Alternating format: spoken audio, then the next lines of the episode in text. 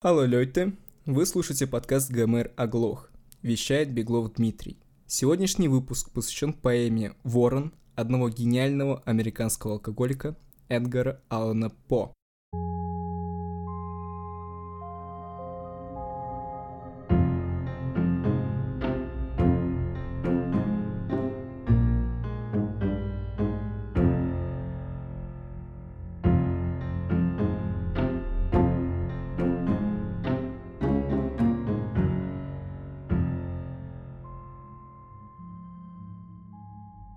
Мрачная поэма, которую можно соотнести с темным романтизмом.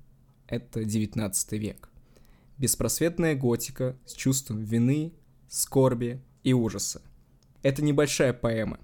Эдгар Аллан По специально высчитывал нужный размер для публики, чтобы ее можно было прочесть всего лишь за один присест. Ворон — это основополагающее в традиции американского ужаса. Эдгар По, наравне с Майном Ридом, стали, как сказать, окном для Европы в зарождающуюся американскую культуру. Doubting, dreaming, dreams no mortal ever dared to dream before. Каждая строчка оканчивается на more. Ворон был напечатан в 1845 году в газете American Review – за 4 года до смерти самого автора. За публикацию Эдгару По заплатили целых 9 долларов. Сейчас эта сумма ну, забавная как минимум, но тогда это было хоть что-то. К примеру, во время его службы в Форте Независимости в Бостонской бухте он получал 5 долларов в месяц. Затем поэму начали перепечатывать. Позже издадут сборники. Над Вороном Эдгар По работал методично, холодно. Но что это значит? Эдгар По использовал метод дедукции. Изначально он отталкивался от чувств, которые хочет вызвать у читателя. Затем придумал к ним фабулу, после образ ворона, о нем чуть дальше. По сначала придумал финал, и уже от него отталкивался в написании остальных частей. Весь ход работы он написал в эссе «Философия композиции». Здесь я должен сказать, что моя поэма получила свое начало с конца, как должны бы начинаться и все художественные произведения. Я предпочитаю начинать с соображений об эффекте. В этом эссе Эдгар По предлагает ознакомиться с его методом работы и пониманием искусства в принципе – по его мнению, основная работа над произведением состоит в работе прежде всего с красотой. Отсюда догадливый слушатель может перебросить мостик философии Оскара Уайлда с его эстетизацией. Эдгар По не был бы Эдгаром По, логично, если не выбрал бы магистральной темы поэмы «Печаль и скорбь». Уж таким он был. Самый законный из всех мотивов поэзии – печаль. Эдгар По пытался создать поэму, которая угодила бы и публике, и критикам. Читателям она должна была понравиться из-за того эмоционального аттракциона, который Эдгар По в ней выстроил.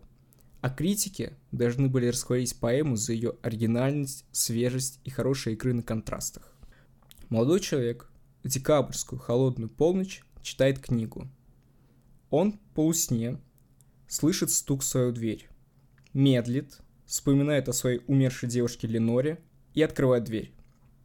Он извиняется перед гостем за промедление. Открывает дверь путнику, а там лишь ночь и ничего.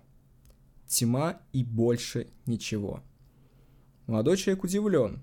Сначала он перекладывает вину на полудрему, но затем его мысль снова кренится к Леноре. Это явный намек на призрака – Юноша возвращается в жилище, содрогнулся и обернулся в плед. Но вновь что-то стучит. Он подходит к окну с мыслью о том, что это ветер. Открывает его, а из него вылетает черный, смоляной ворон и садится на бюст Афины Паллады. Я толкнул окно с решеткой, тотчас, важной походкой, из-за ставней вышел ворон, гордый ворон старых дней – не склонился он учтиво, Но как лорд вошел спесиво и, взмахнув крылом лениво, в пышной важности своей, он взлетел на бюст Паллады, что над дверью был моей. Главный герой усмехнулся. Ему ворон кажется ощипанным.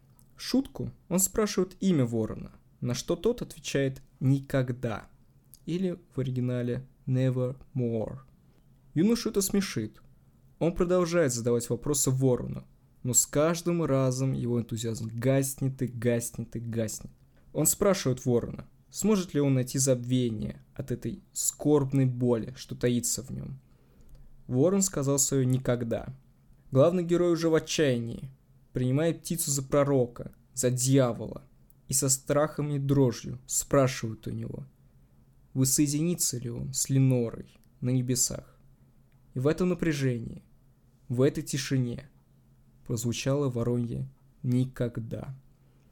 Молодой человек в отчаянии просит ворона улететь, но тот, как обычно, никогда. Поэма заканчивается такими строчками. «И душа моя из тени, что волнуется всегда, не восстанет никогда». Теперь пройдемся по композиции и структуре ворона. Скроем и ощипаем его как следует. Ритм у меня хорей, стих восьмистопный.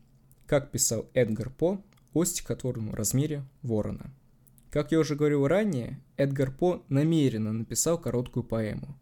В его понимании не существует больших поэм, так как их невозможно прочесть за один сеанс. Попробуйте неотрывно прочесть Евгения Онегина или хотя бы одну канту божественной комедии. Будет неудобно, вы быстро устанете и станете рассеянными. По догадался об этом, и для него вся важность коротких поэм заключается в том, что когда читатель неотрывно следит за ходом поэзии – он переходит в некое чувственное, поэтическое пространство, в котором все ощущается сильнее, экзальтированно. Поэтому, по мнению Эдгара По, условный «потерянный рай» Мильтона – это поэзия с отрывками прозы.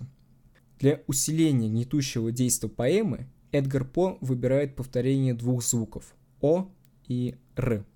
С выбором этих звуков к «по» сразу пришло главное слово поэмы – never more. Если использовать воображение, то в вороньем крике можно расслышать это слово. Как вопрос, но можно. Не было никакого сомнения, что заключение это для своей силы должно было быть звучным и протяжным, вследствие чего я неизбежно остановился на «о», как на самый полнозвучный гласный, и на «р», как на самый протяжимый, согласный. Когда был определен звук припева, то необходимо было избрать слово, которое бы заключало в себе этот звук «or», и в то же время как нельзя более согласовывалось бы с задуманным мною общим печальным тоном поэмы. В таких поисках было положительно невозможно не натолкнуться на слово «nevermore» – «больше никогда». И оно действительно, прежде всех других, пришло мне в голову. По сочетает в Ворне фольклорное и философское начало. Это переплетение мистицизма и трансцендентальности является интересной находкой в молодой американской литературе. Важную роль в поэме играет пейзаж. Та тьма, которая окутывает дом главного героя, олицетворяет его потерянность, скорбь, боль. По подчеркивает уединение юноши, напирая на то, что с ним соседствуют лишь тома, или в другом переводе фолианты. И из этой непроглядной тьмы вылетает ее часть, такой же черный ворон. Более того, он сел на бюст Паллады, а они, бюсты, как известно, всегда белые. Следовательно, Эдгар По создает важный контраст черного и белого, подчеркивая противопоставление мудрости и мистицизма – Следующий цвет – это красный бархат кровати главного героя. Это ложа, в которой боли никогда не ляжет его Ленора, символизирует как боль главного героя, так и его любовь к Леноре. С Ленорой связана одна ловушка Эдгара По. В самом начале, когда юноша открывает дверь, перед этим он вспоминает о своей возлюбленной. При первом ознакомлении читатель может ошибочно предположить, что стучала именно Ленора, некий ее дух. Однако По намеренно обманывает ожидания читателя, будто щелкает его по носу, чтобы тот не расслаблялся лишний раз. Что касается того, что мой герой первоначально думает, будто удары крыльев птицы в окно – не что иное, как стук его дверь, то это придумано мною для того, чтобы увеличить любопытство читателя, заставить его выжидать развязки, а также с целью вставить случайный эпизод, раскрытый настежь двери, за которой главный герой не находит ничего, кроме мрака, и с той поры уже может отчасти допустить фантастическое предположение о посещении его жилища тенью его умершей возлюбленной. Собственно, о чем Ворон? Эдгару По не нравилось, когда в поэзии и в искусстве в принципе мысль стали вперед чувством.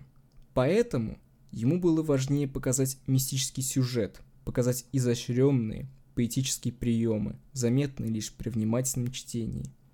И, конечно, чувства. Страх, скорбь, печаль, отчаяние, удивление. Эдгар По держит читателя в состоянии саспенса на протяжении сотни строк.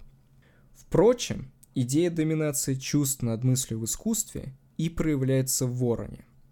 Эта концепция усматривается в черном вороне на белом бюсте Паллады, в том, как юноша поверил чувствам, оставив разум.